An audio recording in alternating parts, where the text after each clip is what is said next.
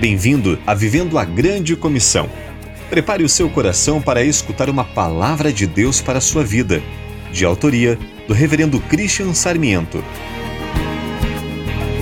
Existe muita confusão de quem é Jesus. No entanto, o nome de Jesus havia se tornado conhecido.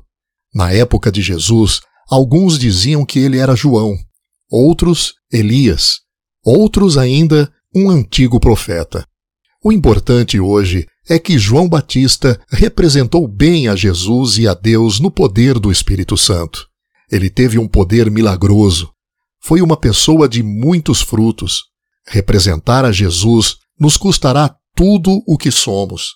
A João Batista lhe custou a sua cabeça.